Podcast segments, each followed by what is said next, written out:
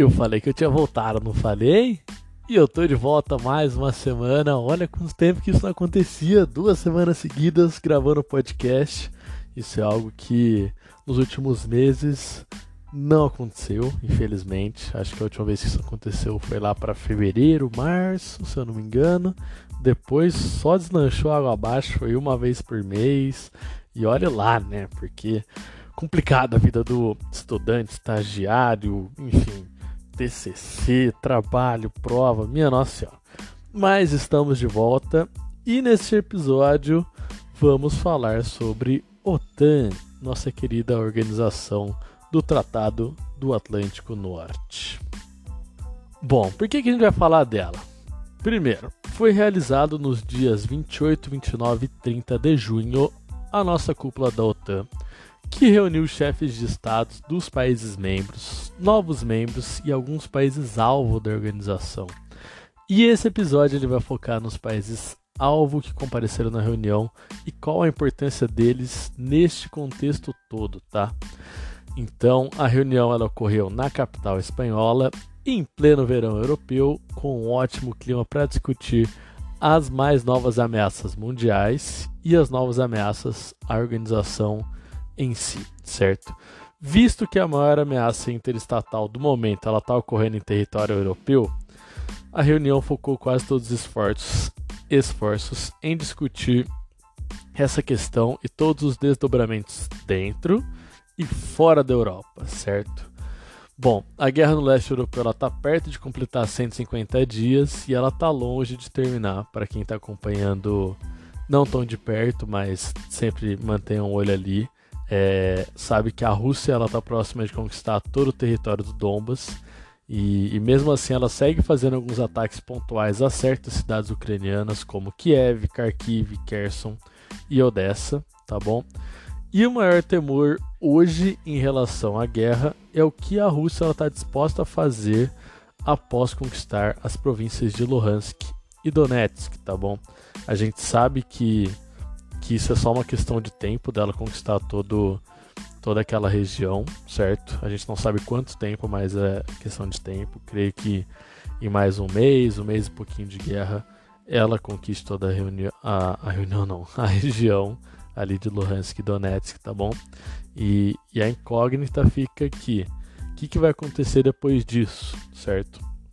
A Rússia vai partir com tudo para cima da Ucrânia para tentar conquistar o, o, território como um todo. Ela vai invadir os países bálticos, Estônia, Letônia e Lituânia, só que aí, invadindo esses países, ela vai estar tá invadindo a OTAN. Isso é uma questão que, segundo a, o código de defesa coletiva da OTAN é um ataque a todos os membros da OTAN. Isso vai virar uma guerra europeia. Ela vai atacar a Suécia e Finlândia, que recentemente se, se filiaram à, à OTAN, aderiram à OTAN, né? Ela, a gente vai falar um pouquinho mais pra frente sobre isso, mas será que a Rússia vai partir para cima desses dois países? Que ela já falou que caso eles aderissem à, à organização, haveriam respostas não só verbais ou políticas, tá bom? Então, quem sabe. Ou ela vai partir para cima do Japão. E aqui alerta de spoiler sobre coisas desse episódio. Hein? Não sabemos. Não sabemos mesmo. E como eu já disse, essa é uma incógnita que nem mesmo os especialistas no assunto eles conseguem adiantar pra gente. Muito menos eu, mero estudante de relações internacionais. Bom, o que a gente pode fazer são previsões, tá? E a minha previsão tende a crer que a Rússia ela vai conquistar o leste ucraniano, pelo menos a região do Donbas ali, certo? Ela vai solidificar uma sociedade russa ali e usufruir de todos os recursos naturais da região, visto que a região é muito rica em, em minérios, certo? É, então, o que, que vai acontecer? Vai solidificar ali, vai usufruir dos recursos naturais a, a Rússia e o Putin eles vão dar alguns meses para que o exército ele se recupere de todas as perdas humanas e balísticas, tá bom? Então a Rússia ela já perdeu muito tanque de guerra, muita bala, muito míssil, muita coisa nessa guerra, porque estavam prevendo que ia ser uma guerra muito rápida, em questão de semanas, mas já tá, já são quase cinco meses de guerra, certo? Então é assim, o tanto o atacante como o defensor, nesses, nesses casos, eles perdem muitas coisas durante o período de guerra. Bom, enfim, eles vão recuperar as perdas humanas e balísticas e uma nova operação especial, e aqui entre muitas aspas, né? Ela pode acontecer no leste europeu, não sabemos em qual país. Seja na Finlândia, seja na Estônia, na, na Letônia, na Lituânia, é, até tentar invadir o, a Moldávia, no qual existe o, a Transnistria ali, que é uma, uma região muito apoiadora da Rússia, certo? Então, assim, essa é a minha suposição que está passando na minha mente, que eu creio que poderá acontecer, tá bom?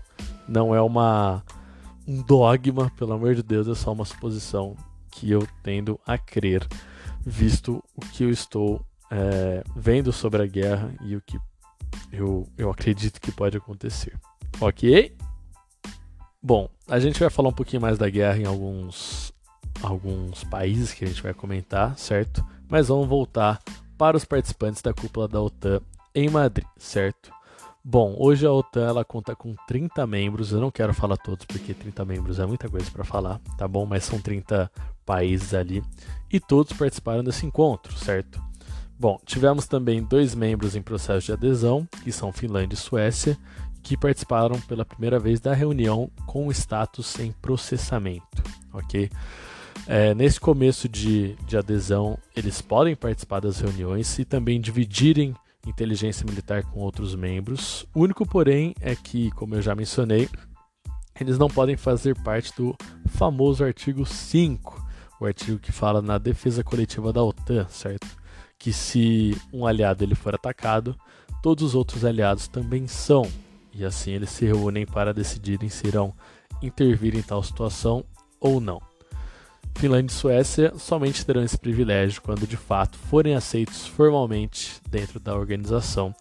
E o processo de admissão ele demora em torno de um ano, tá bom? É, são, é muito burocrático a entrada nessas organizações interestatais, ok? Bom, essas duas participações elas já eram previstas e elas não acrescentam muito ao que a gente já sabe.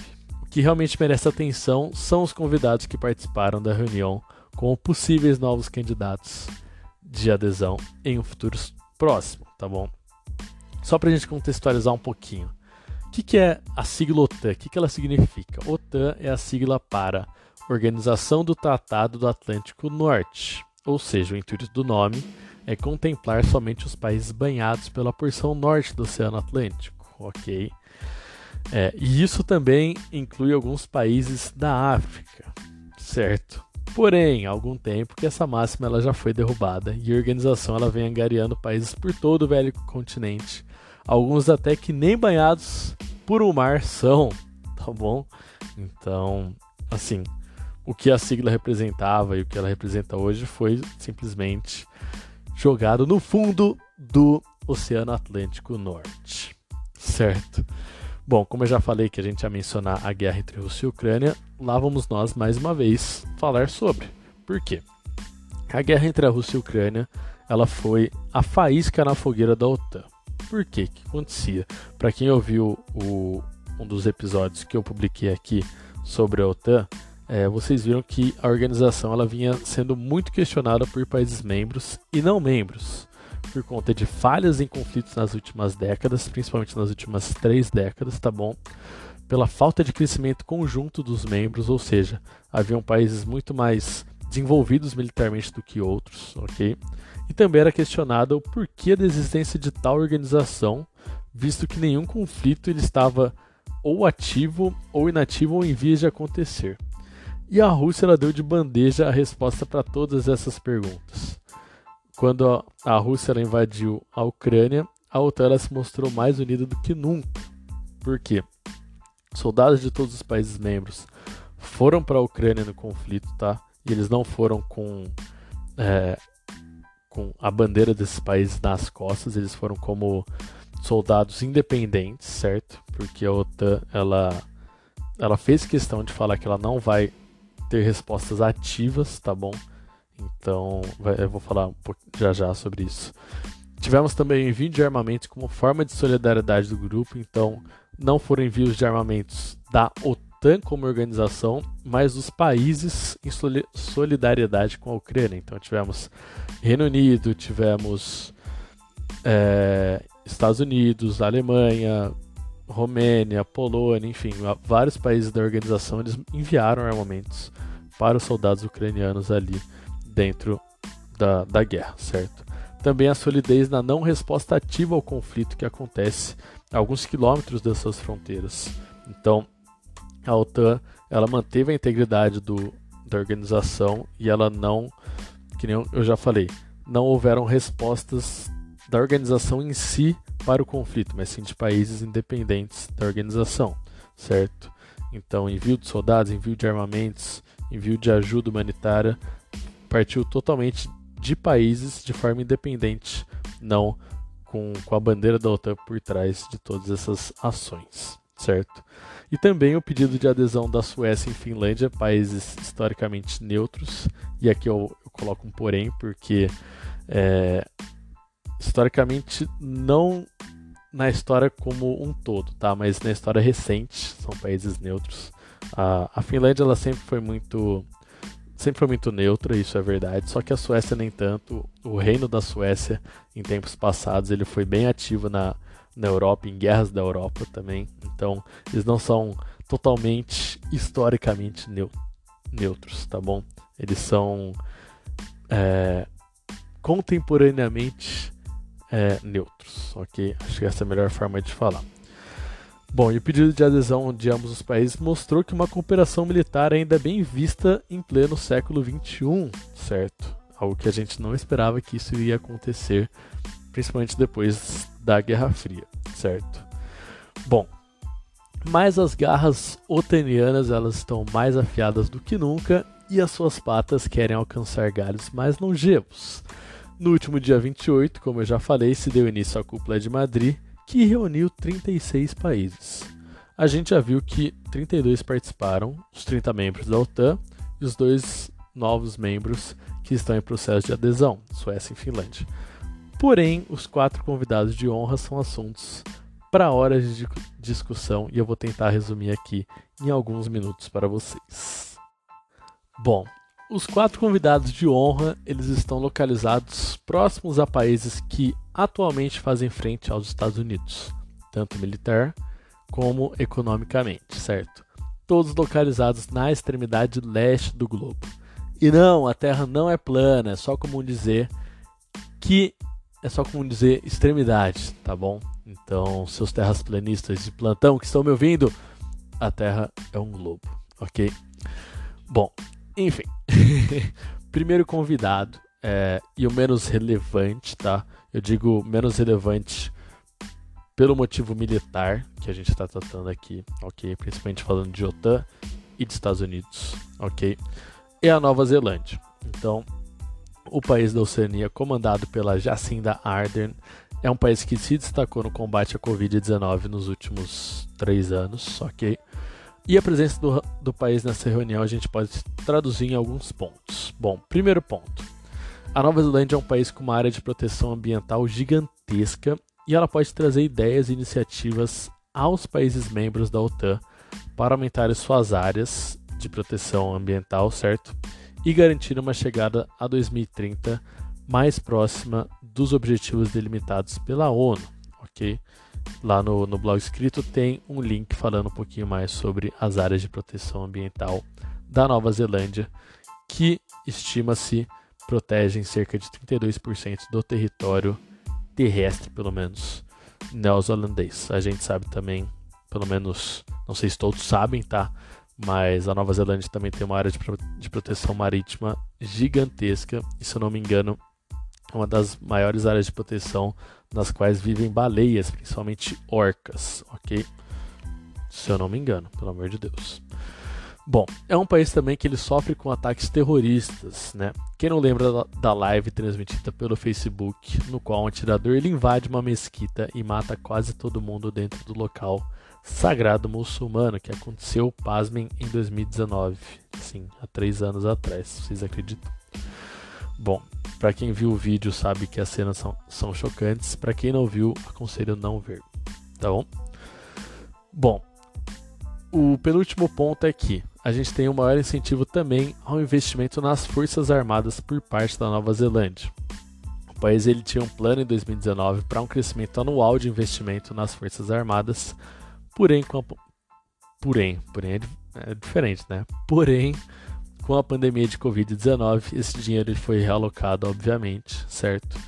E, e, essa aproximação com a OTAN pode trazer novos negócios para o país da Oceania, tanto é, compra ou venda de, de armamentos, compra de helicópteros, de, de aviões, enfim. Aí tem um, um mundo militar por trás desses negócios. Bom, e por último também o, os Estados Unidos, Austrália e, e Reino Unido, eles também ali tem um, um entrelinhas, eles estão procurando o apoio da Nova Zelândia no combate da expansão marítima chinesa no Pacífico, tá? E ela pode ser uma futura apoiadora do acordo AUKUS, ou até mesmo se, tor se tornar um membro de tal acordo, ok? Que hoje possui somente três participantes: Austrália, Reino Unido e Estados Unidos, ok? Bom, saltando de uma ilha para outra da Oceania, temos como segunda convidada a Ilha de Animais Exóticos, a dona do Recife de corais mais bonito do mundo e território de um dos desertos mais vastos dentro de um mesmo país, ok? E também o país no qual o, o Nemo ele, ele foi raptado para tal, ok? Na famosa Pier Sherman 42 Wallaby Way, Sydney, ok? Bom, nossa querida Austrália, estamos falando para quem ainda não entendeu ou não pegou as, as dicas, tá bom? E ela não está ali por acaso ou só porque ela fala inglês, tá? Certo. A Austrália ela tem cadeira cativa nessa reunião pelo fato dela ser o, maior parceiro ali dos Estados Unidos, com potencial para frear as expectativas chinesas no Mar do Sul da China e no Pacífico Sul, tá? Bom, como eu já falei, eu já mencionei, o acordo AUKUS ele surgiu de maneira surpreendente e ele engloba Estados Unidos, Reino Unido e Austrália. E é uma tentativa dos norte-americanos de assustar a China quanto a possíveis avanços militares na região. Mas parece que não serviu muito essa, essa, esse terror ali, tá bom? Por quê? A China ela, recentemente ela lançou o seu terceiro porta-aviões no mar e o mais avançado dentro do trio, o Fujian. E o nome Fujian ele não é à toa, tá bom? Não, não surgiu de, de um brainstorm ali.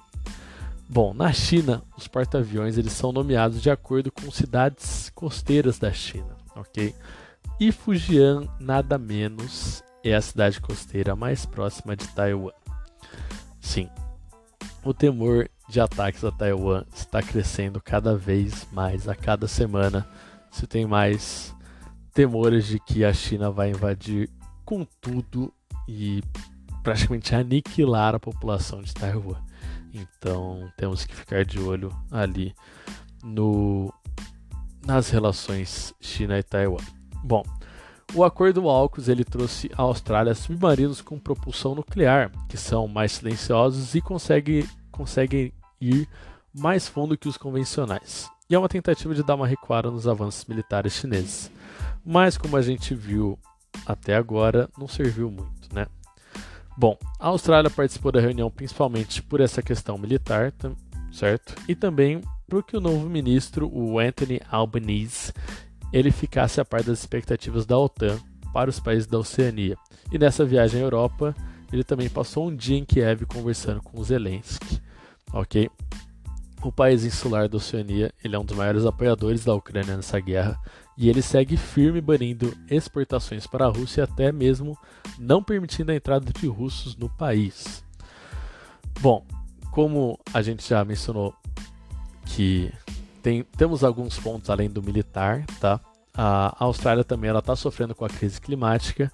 Quem que não lembra dos Australian Fires em 2019, 2020? Lembram disso? que a gente viu animais em, em centros de reabilitação, a gente viu casas sendo destruídas, milhares e milhares de hectares simplesmente queimados, virado, eles viraram É... Eu tô com granizo na cabeça, não é granizo, é fuligem na cabeça. Fuligem, né? Então, milhares e milhares de hectares foram queimados lá em 2020 2019 certo? E as secas no país eles, elas estão cada vez mais severas e as chances de outras queimadas acontecerem e serem piores, elas só crescem, ok? Bom, saindo da Austrália, a gente vai subir o Pacífico e a gente vai. Ah, desculpa, tem mais, mais um ponto que eu queria falar da Austrália que eu esqueci. Eu li uma notícia também que recentemente um, um navio australiano ele saiu, se eu não me engano, em março, tá bom? De, de um porto na Austrália é, em direção a, a, dois portos, um porto no, na Coreia do Sul e um porto no Japão.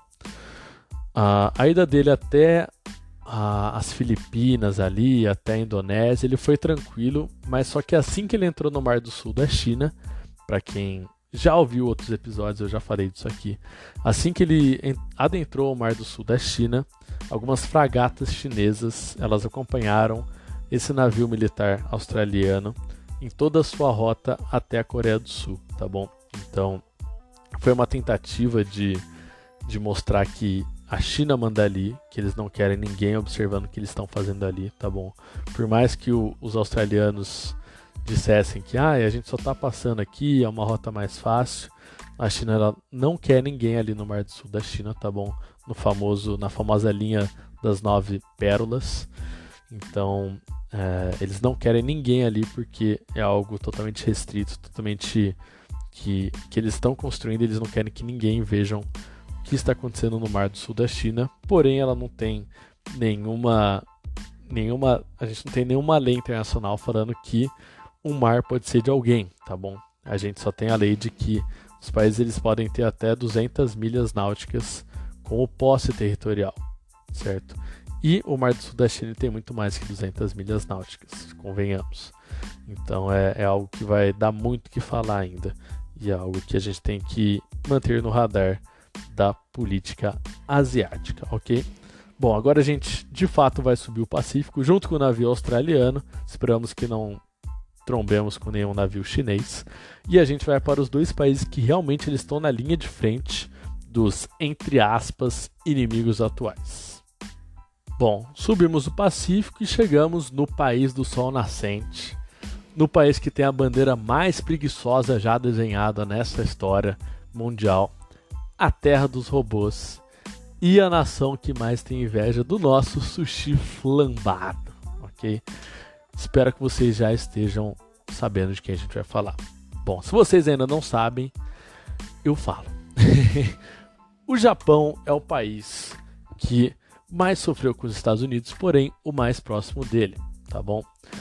E após a Segunda Guerra Mundial, o Japão ele ficou proibido de ter um exército. Não sei se todos sabiam disso ou tinham ideia disso, enfim. Eu tinha uma certa ideia, mas eu queria ficar mais dentro disso, tá bom?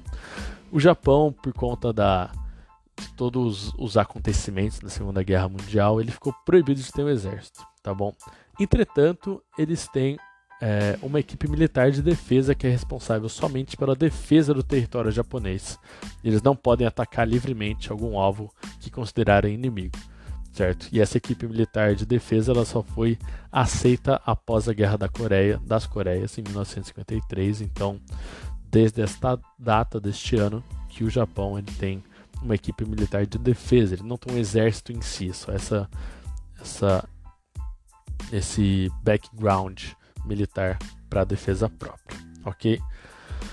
Bom, recentemente tivemos alguns acontecimentos na ilha nipônica que mudaram a maneira do mundo olhar para o país. E o ponto de interrogação que vem na mente de alguns estudiosos é: estaria o Japão planejando um crescimento militar ofensivo nos próximos anos? E por mais improvável que pareça, por tudo que eu acabei de falar, as chances são grandes, sim, ok? O Japão, desde 2018, ele vem incrementando o seu orçamento militar e em 2021 ele anunciou uma injeção de 52 bilhões de dólares em equipamentos militar, militares. E, e, nesse ano também eu, eu, não consegui dados muito concretos. Eu sei que tem, mas eu não consegui achar de que o Japão ele bateu recordes após a invasão russa na Ucrânia de, de orçamento militar. Então, os orçamentos militares no Japão eles são sempre formalizados em abril, tá? Então, foi dois meses depois da, da invasão russa na Ucrânia. Então, eles extrapolaram o budget militar nesse ano de 2022 por conta dessa guerra. Ok. Bom, como eu já falei e em outro episódio, as tensões com a Rússia também cresceram no ano passado, após embates sobre as ilhas Kuril, que ficam no norte do Japão, certo? E essas, esses embates eles ocorrem desde a Segunda Guerra Mundial, visto que não há um acordo de paz entre ambos os países. Bom, ainda recentemente tivemos um navio russo navegando em águas japonesas e também um navio chinês. E o Japão alega que há alguns meses é, essas incursões navais e aéreas entre China e Rússia elas acontecem e elas sempre adentram tanto o espaço aéreo como o espaço marítimo nipônico. E infelizmente o Japão ele possui rixas históricas com ambos os países, assim como a Coreia do Norte. Tá bom? Vamos falar um pouquinho de história. Por quê? período imperial japonês que antecedeu a Segunda Guerra Mundial, mas que vem desde o finalzinho do, do século XIX, ele trouxe muita desgraça tanto para a China para o que hoje são as Coreias, certo? A expansão do Império Japonês ela foi extremamente violenta, extremamente é, sangrenta, tá bom? Pelo leste asiático, ele trouxe muitas mortes, tem relatos de abusos de mulheres em várias vilas que eles invadiram, muita desgraça, muita fome, até mesmo relatos de escravidão de pessoas da Ásia, vamos falar da Ásia continental. E, e assim, o povo que morava ali, eles propagaram essa história e até hoje tem essa, essa questão histórica de que o Japão não é muito bem quisto ali no leste asiático. Bom, a China ela passava por um momento de reconstrução, tá bom? No, no momento que o, o, Japão invadiu a China, eles estavam passando por um momento de reconstrução. E esse momento de reconstrução chinês ele se estendeu até os anos 80 e ele foi muito prejudicado por esse período, principalmente dos 20 anos do entre guerras até o, a metade da, da Segunda Guerra Mundial.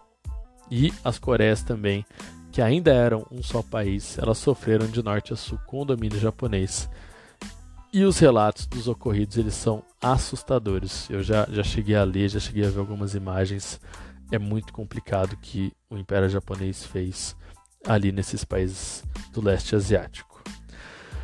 Bom, o Japão ele é um, é um ponto-chave, um país-chave no Pacífico, porque ele está perto dos três países mais temidos pelos Estados Unidos no século XXI, pelo menos na Ásia ali, tá bom? É, e pelo menos também nessa terceira década do século XXI que é China, Rússia e Coreia do Norte. Como eu já falei, só para a gente relembrar, a China ainda tem vivo na memória os abusos do Japão imperial. A Rússia disputa as Ilhas Kuril com o Japão desde a Segunda Guerra Mundial. E a Coreia do Norte só possui dois amigos nesse mundo, que são Rússia e China. Ou seja, o Japão ele é mais um inimigo e, e também vira e mexe a gente ouve dizer de testes de mísseis norte-coreanos que atingem águas japonesas, então é mais um motivo para o Japão estar com o pé atrás quanto à Coreia do Norte. E só para finalizar a Terra do Sol Nascente, o Japão é praticamente uma base militar internacional dos Estados Unidos. E eu tenho certeza que ele vai dar todo o apoio para o país membro e fundador da OTAN no combate a ameaças que afligem o país agora quase que semanalmente.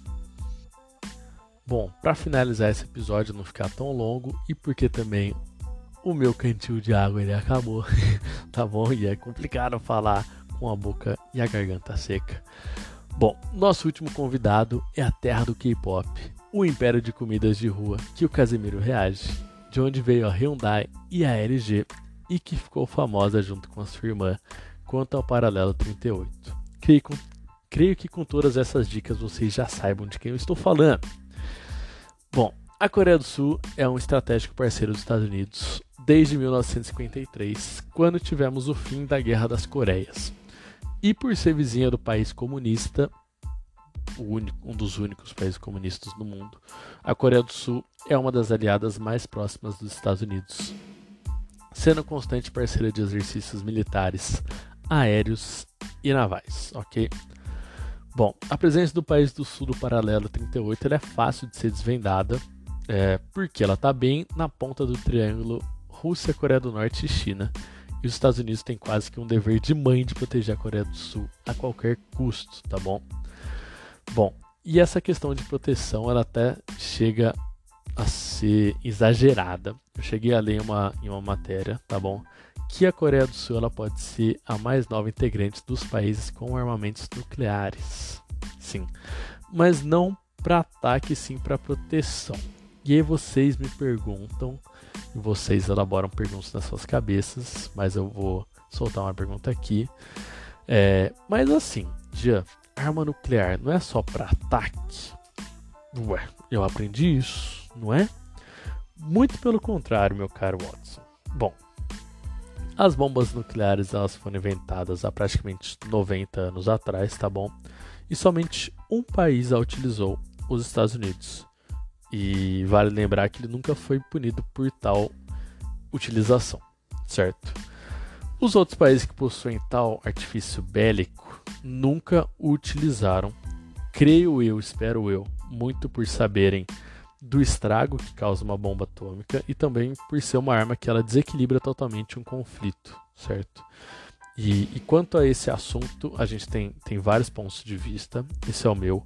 Acredito que quem ouvir isso aqui, até aqui pelo menos, ou vai ter o mesmo ponto de vista que o meu, ou vai ter outro ponto de vista, tá bom? Às vezes vai ter gente que vai falar assim: ah, nunca tiveram oportunidade, ou enfim, ainda estão se preparando para ter uma guerra para eles poderem utilizar. Então, temos vários pontos de vista a serem ouvidos e respeitados, ok? Bom, é, a presença de armas nucleares na Coreia pode fazer com que China, Rússia e Coreia do Norte recolham suas asinhas militares e sejam mais precavidos quanto a exercícios conjuntos e até mesmo ataques a outros países, vulgo Taiwan. Né? E, e sempre bom alertar que a China está cada vez mais se preparando para um ataque em massa a Taiwan, que é uma ilha situada no Pacífico, no Pacífico para quem não sabe, que por, que por muitos é vista como um país independente, muitos e, e eu, eu eu ressalto aqui os Estados Unidos, tá bom? Eles veem Taiwan como um país independente e por outros ainda visto como parte da China. E eu ressalto aqui a Rússia, tá? Então, assim, a gente tem que prestar muita atenção no que está acontecendo ali, porque cada vez mais a gente tem esse temor de que Taiwan vai ser invadido em qualquer momento pela China. A Coreia do Sul ela é, ela é como um peão em tabuleiro de xadrez. Para algumas pessoas é visto como vulnerável, fraco e desprotegido. Porém, esse peão é muito bem protegido pela rainha do xadrez mundial e também tem suas cartas na manga, né?